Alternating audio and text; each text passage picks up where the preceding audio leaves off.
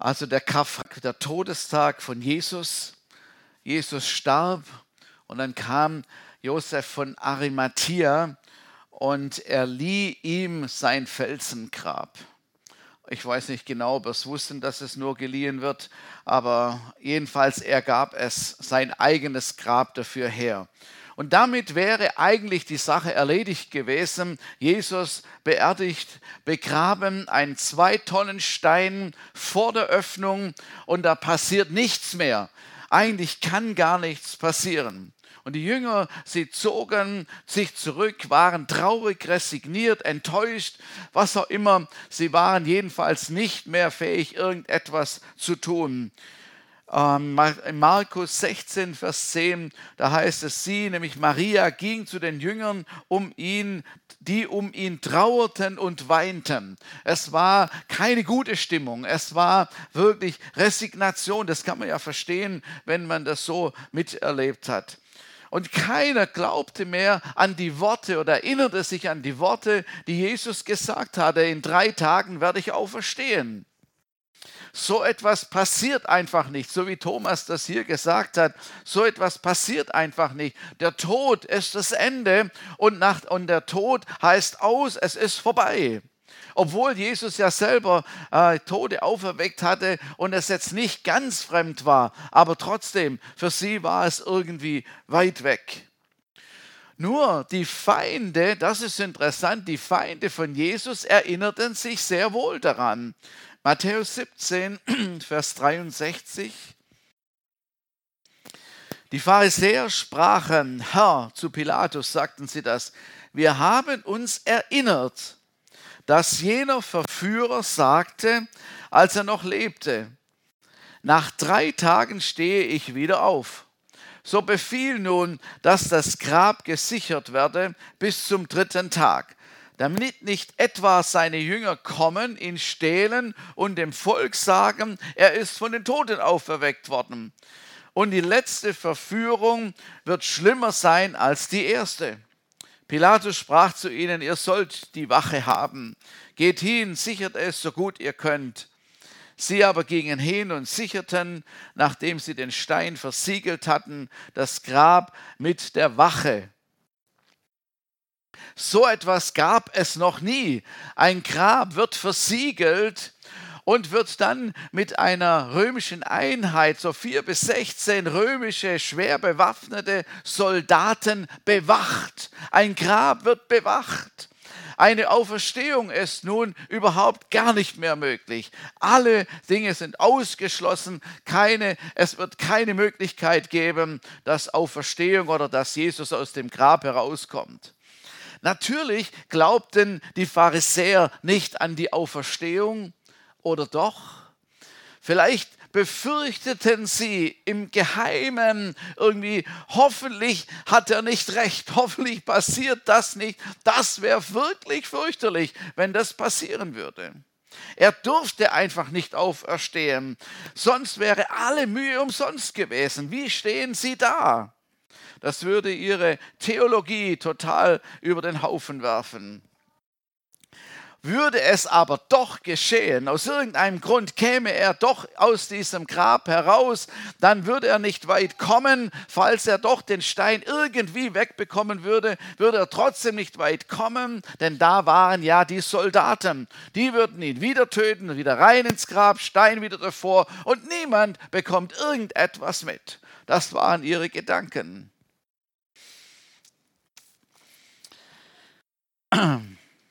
Die Soldaten selber, so etwas hatten sie auch noch nicht erlebt. War das denn eines, eines römischen Soldaten würdig, ein Grab zu bewachen, einen toten Menschen zu bewachen? Andererseits war es ja auch lustig, ein bisschen entspannt, die Sache, die Sache locker anzugehen. Da passiert nicht viel. Wir haben ein bisschen einen lockeren Job für drei Tage. Das werden wir genießen. Aber dann, Matthäus Kapitel 28, Vers 2. Und siehe, da geschah ein großes Erdbeben, denn ein Engel des Herrn kam aus dem Himmel herab, trat hinzu, wälzte den Stein weg und setzte sich darauf. Sein Ansehen war wie der Blitz und sein Kleid weiß wie Schnee. Aus der Furcht vor ihm bebten die Wächter und wurden wie Tote. Niemand kann den Erlösungsplan des, der, von Gott aufhalten. Niemand kann es aufhalten. Niemand kann den Erlösungsplan aufhalten, auch in der Fortsetzung, wie er jetzt weitergeht. Es ist, Gott hat es in seiner Hand und er ließ sich auch hier nicht aufhalten. So, nur ein Engel kam, nur ein Engel. Wisst ihr, Engel Gottes sind wirklich streitbare Helden. Das sind riesige, große Gestalten, die etwas tun können. Keine kleinen, fettleibigen äh, Babys, die irgendwo, irgendwo da sitzen. So, nein, sondern das sind streitbare Helden.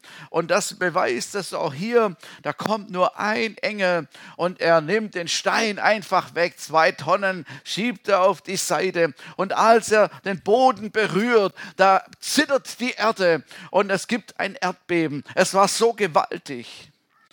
Die Soldaten, anstatt mit ihrem 1,80 Meter langen Speer auf den Engel loszugehen und das Grab zu bewachen, wie sie das beauftragt waren, fallen wie Tote auf die Erde. Halleluja. Ich habe so einen Film gesehen oder einen Ausschnitt gesehen. Es gibt eine Ziegenart, wenn man die erschreckt, dann kippen die einfach um und werden ohnmächtig. Ich habe das im Bild gesehen, das ist richtig lustig. Ne? Die machen Buh! und dann fallen die um.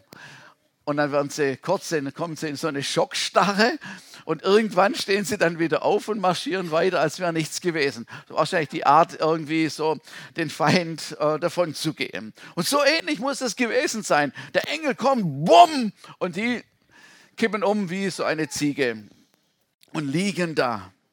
So ist es, wenn Gott sich selbst um eine Sache kümmert. So ist es, wenn Gott es selbst in die Hand nimmt, dann ist es über die Maßen stärker und größer, als man sich das nur vorstellen kann. Es ist gut, wenn der Feind, wenn der Teufel und seine Knechte schockiert sind und schockiert werden in der Gegenwart Gottes, um zu erkennen, wer wirklich der Herr ist. Als sie wieder zu sich kommen, ist der Stein weg, ist das Grab leer.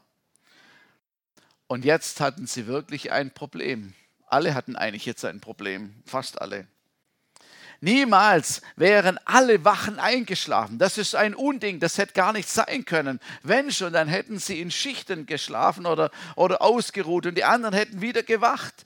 Soldaten, die ihren, römische Soldaten, die ihren Auftrag nicht ausführten oder gar davonliefen, wurden bei lebendigem Leib verbrannt als Strafe. Niemals, niemals hätten alle das Auge zugetan und hätten geschlafen, auch wenn Auf, der Auftrag noch so leicht erschien. Was sollten sie tun? Und sie gingen zu den Pharisäern und erklärten, was geschehen war. Und die kamen in Panik und sagten, das durfte es einfach nicht geben. Das kann einfach nicht sein. Das darf einfach nicht sein. Ne, was nicht sein darf, gibt es nicht. So ähnlich. Es war klar, die Jünger waren es nicht. Sie konnten es nicht gewesen sein. Aber das sollte niemand erfahren, was die Wahrheit ist. Sie bestechen die Soldaten mit viel Geld, Opfergeld. Matthias, wie hat man sowas verbucht? Also keine Ahnung, was für ein Konto das man da genommen hat. Ne? Also gut, dass du nicht Kassier warst damals. Es hätte, hätte gar nicht statt, stattfinden können. Jedenfalls, sie bestechen die Soldaten, geben ihnen viel Geld und sagen, haltet den Mund, erzählt eine Geschichte, dass, sie, dass er gestohlen worden ist und dass sie geschlafen haben. Es ist ein, wirklich ein Unding. Aber so haben sie sie dazu gezwungen, sozusagen mit Geld, damit sie diese Lügen verbreiten könnten. Ihnen war jedes Mittel recht. Wenn man das Lügen mal angefangen hat, dann kommt man immer tiefer rein. Und das war in der Geschichte eben auch so was auch immer sie sich ausgedacht haben, Jesus lebte. Jesus lebte und keiner konnte ihn daran hindern. Über 500 Menschen, sagt die Bibel, ist er begegnet. Es gibt Beweise genug. Jesus war tatsächlich auferstanden. Halleluja. Und bis zur Himmelfahrt war es dann noch über einen Monat, wo er Menschen begegnet ist. Und die Auferstehung ist extrem wichtig für die Botschaft, ist extrem wichtig für das Evangelium. Der Tod am Kreuz war der Sieg, den Jesus vollbracht hat. Der Feind ist besiegt, die Schuld ist bezahlt. Und der Triumph war die Auferstehung. Die, der Triumph, der Tod konnte ihn nicht halten. Er war am Leben. Und das musste sichtbar werden. Es muss sichtbar werden. Wäre Jesus nicht auferstanden, man hätte ihn einfach für einen religiösen Spinner gehalten, wie all die anderen auch, die kamen und gingen. Und Paulus fasst das später so zusammen in 1. Korinther Kapitel 15, Vers 12. Wenn aber gepredigt wird, dass Christus aus den Toten auferweckt sei, wie sagen einige unter euch, dass es keine Auferstehung der Toten gäbe? Wenn es aber keine Auferstehung der Toten gibt, so ist auch Christus nicht auferweckt. Wenn aber Christus nicht auferweckt ist, so ist auch unsere Predigt inhaltslos, inhaltslos auch euer Glaube. Die tiefen Wahrheiten, das machen wir immer, wenn, wenn jemand sein Leben Jesus gibt, dann sagen wir dieses Gebet vor, ich glaube, dass du für meine Sünden gestorben bist und dass du auferstanden bist, dass du lebst. Ganz arg wichtig. Ein Erlöser, der nicht lebt, wäre schwierig hier. Wäre Jesus nicht auferstanden, unsere Predigt wäre inhaltslos. Es hätte keine Bedeutung. Unser Glaube wäre nichtig. Wir würden auf irgendetwas aufgebaut haben. Wir würden an einen Toten glauben. Jesus hätte dann den Tod nicht überwunden. Er hätte die Gläubigen nicht aus dem Hades herausgeholt. Jesus wäre dann zwar gestorben, aber was wäre mit der Macht der Sünde gewesen? Hätte es wirklich überwunden werden können?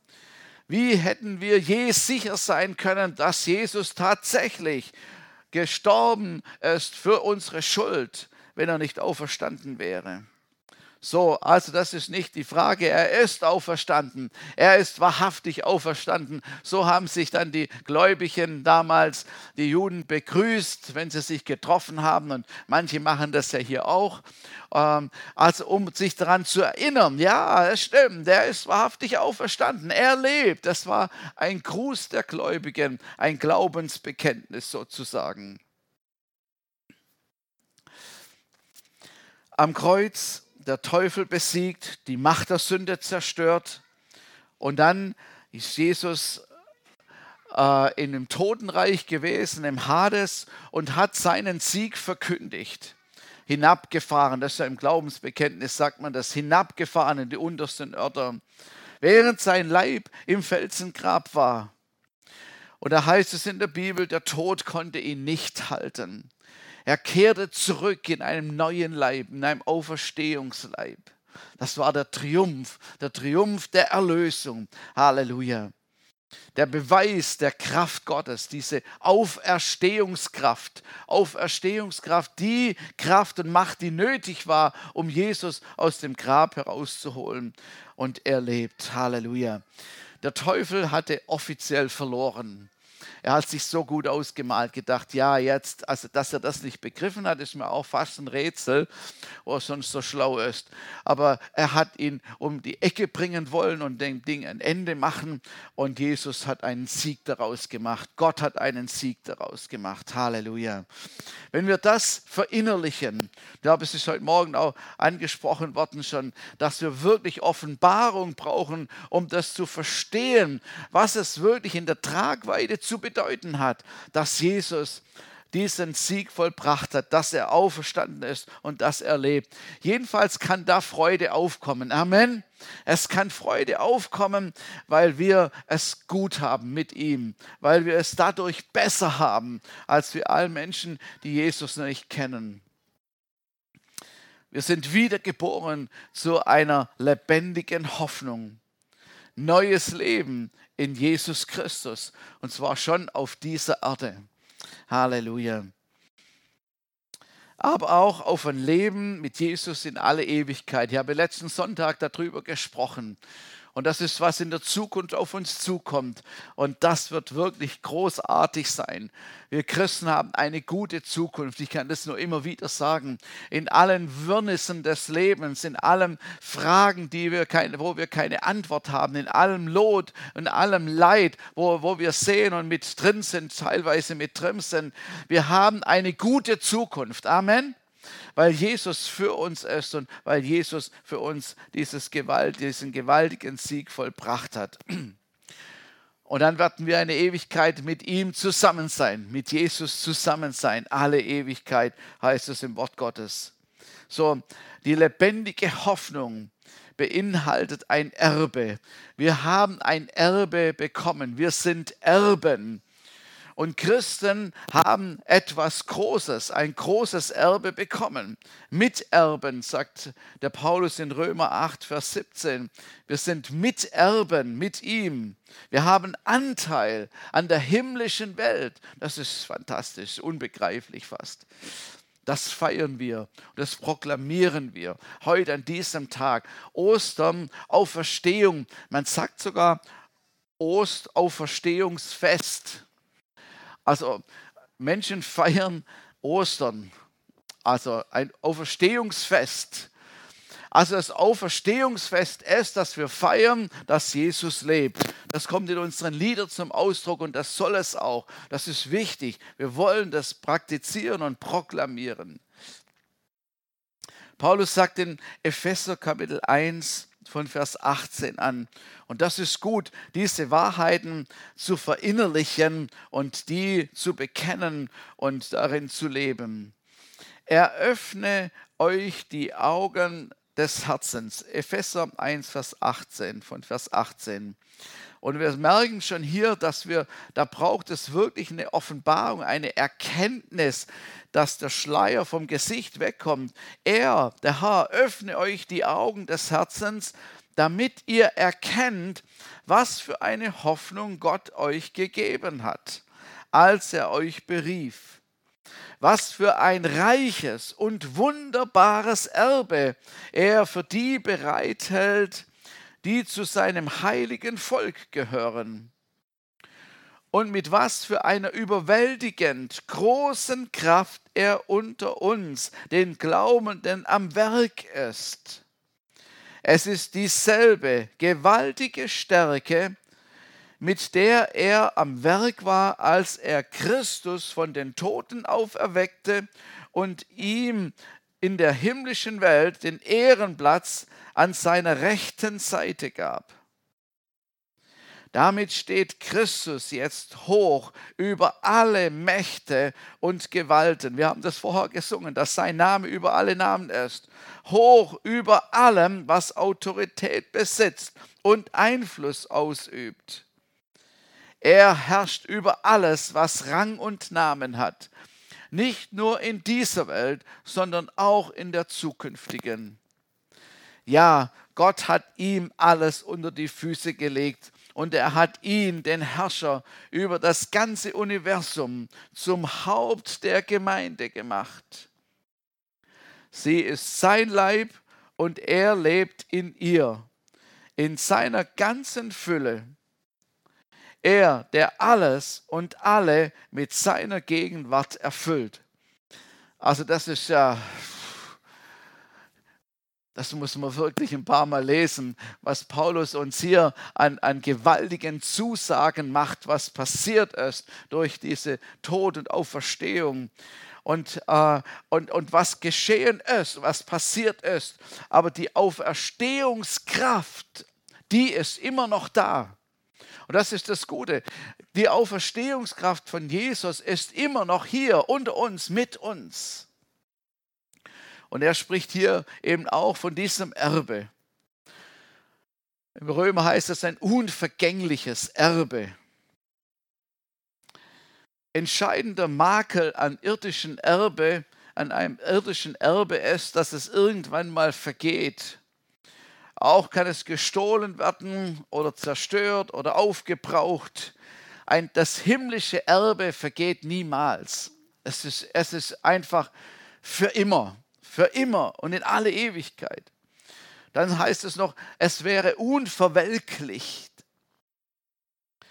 Auf Erden verliert alles seine Schönheit, seine Frische.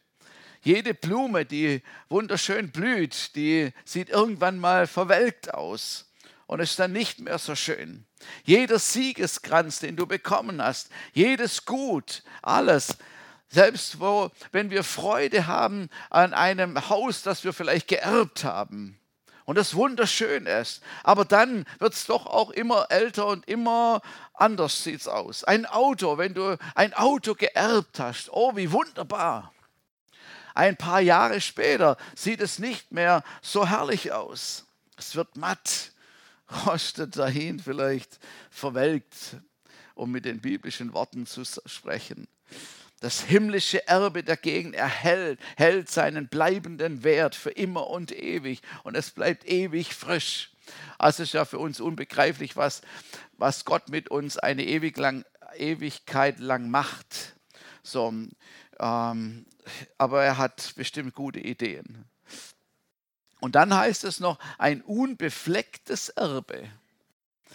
Manches irdische Erbe ist befleckt durch unrechtmäßigen Erwerb zum Beispiel oder es wird gestritten bis aufs Blut, Neid und Eifersucht ist da mit den Miterben, wer bekommt was und wie viel und das ist ungerecht und so.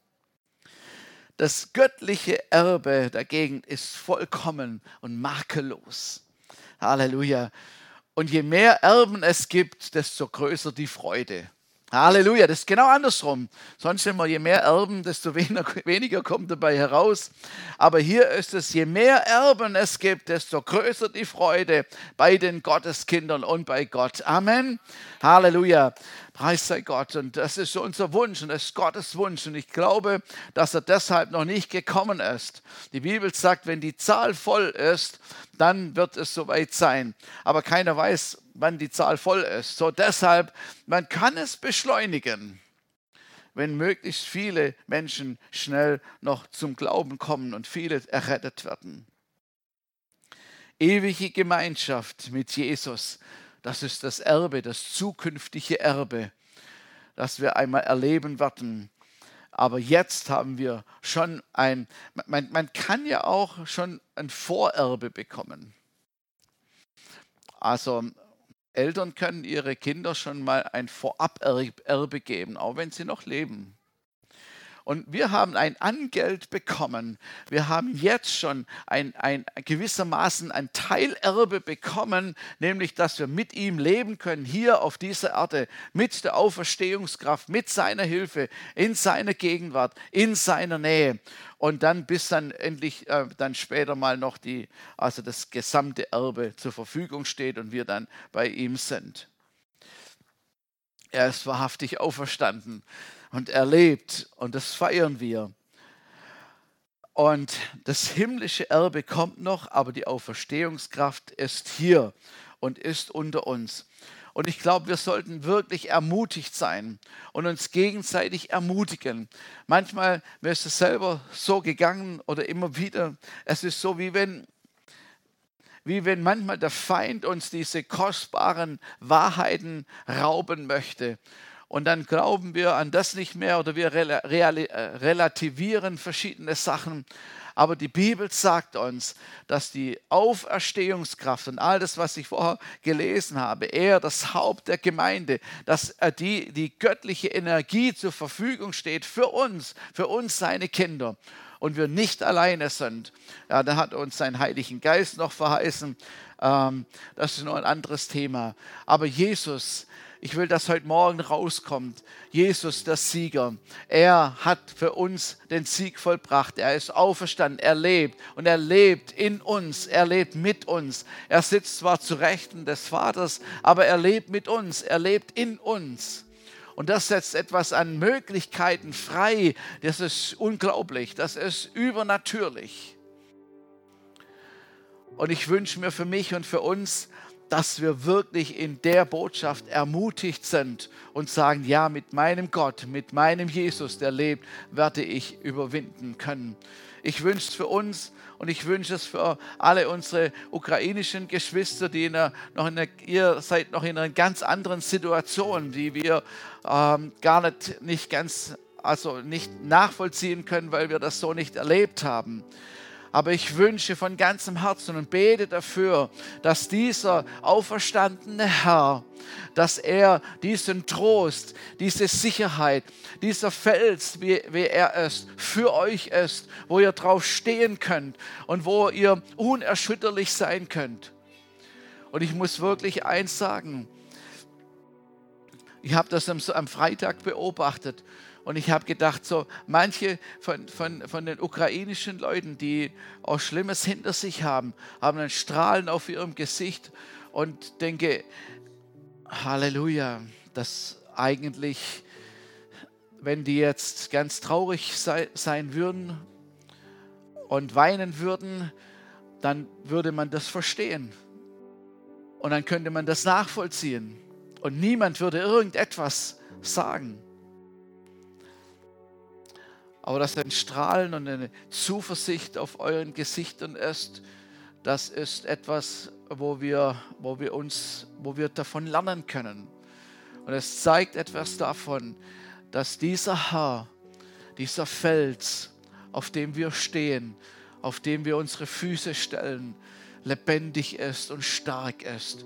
Und nur er den wirklichen Trost und Zuversicht geben kann das können keine Menschen, das kann auch kein Deutschland oder irgendein Präsident, sondern es muss von Gott kommen. Eine Zuversicht, eine, eine Geborgenheit. Er ist der Bergungsort. Und das kann nur er machen. Unsere Seele, unsere Seele ist wohl, wohltun, unsere Seele wohltun und dass wir verspüren können und glauben können, der Herr, er sorgt für uns, er ist für uns da. Halleluja. Danke, Jesus, danke, Jesus. Herr, wir ehren dich und wir preisen dich. Halleluja. Herr, du bist so unbegreiflich gut. Du bist so unfassbar. Ich bitte dich, Heiliger Geist, dass du uns Offenbarung und Erkenntnis gibst, dass wir die Höhe, Breite, Tiefe verstehen können dieser kostbaren Botschaft. Und dass wir uns nicht geben wie arme Schlucker, die nichts haben, die, die am Ende sind. Nein, Herr, sondern in deiner Kraft zu leben, in deiner Stärke, in deiner Energie umherzugehen. Halleluja. Danke, Jesus, danke, Jesus. Halleluja. Und ich danke dir, Herr, dass du gerade jetzt